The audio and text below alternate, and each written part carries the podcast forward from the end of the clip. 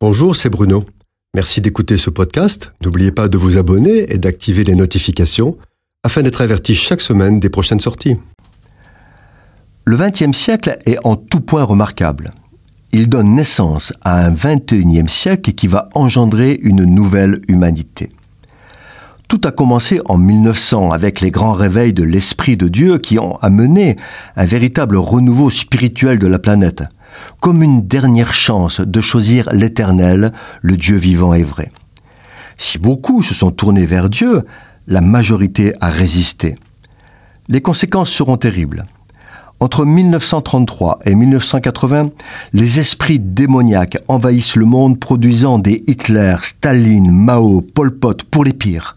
Deux guerres mondiales et d'innombrables conflits armés, des centaines de millions de morts violentes en une seule génération. 1980.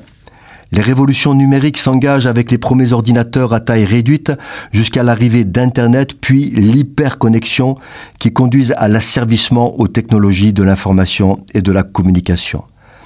Tout est piloté par le numérique qui véhicule la culture du monde, la rendant omniprésente, sans limite ni contrôle. Les historiens parlent d'économie post-industrielle. En 2000, Éclatement de la bulle Internet, qui produit une crise économique qui réveille des prédateurs endormis depuis longtemps, tels que la Chine athée et communiste, et l'Inde idolâtre, aux mœurs moyenâgeuses. Deux pays qui représentent la moitié de la population mondiale. 2001. Terrorisme fondamentaliste. Le monde entre dans la surveillance numérique généralisée. C'est Big Brother. 2008. Crise financière sans précédent. Elle fait trembler le système financier et bancaire mondial, qui demeure aujourd'hui encore extrêmement fragile.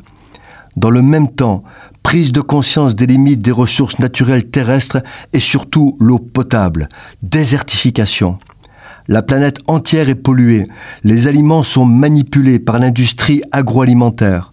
Les deux réunis sont sans doute la cause de nombreuses maladies neurologiques auto-immunes et des cancers de nombreuses espèces animales et végétales disparaissent définitivement.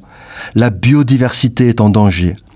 Croissance démographique délirante des pays les plus pauvres et multiplication de maladies étranges. Grâce à l'industrie pharmaceutique, l'espérance de vie grandit, mais c'est un leurre statistique. Le climat de la planète est en profonde mutation. Multiplication des catastrophes naturelles les gouvernements sont incapables de prendre des décisions suffisantes pour faire face aux problèmes qui s'accumulent. L'Occident, qui portait encore quelques valeurs judéo-chrétiennes, est en passe d'être dominé par des pays aux valeurs douteuses. Développement des intégrismes religieux, qui vont de pair avec la montée en puissance des nationalismes par peur de la mondialisation. Parallèlement, le monde scientifique et intellectuel miné par le transhumanisme sombre dans l'athéisme proclamant que Dieu est mort. Israël est plus que jamais une pierre pesante pour les nations. La terre et l'humanité sont à bout de souffle et personne ne veut le voir, même les chrétiens n'en parlent pas. Tout est en place pour la venue d'un gouvernement mondial qui aura la prétention de résoudre tous ces problèmes.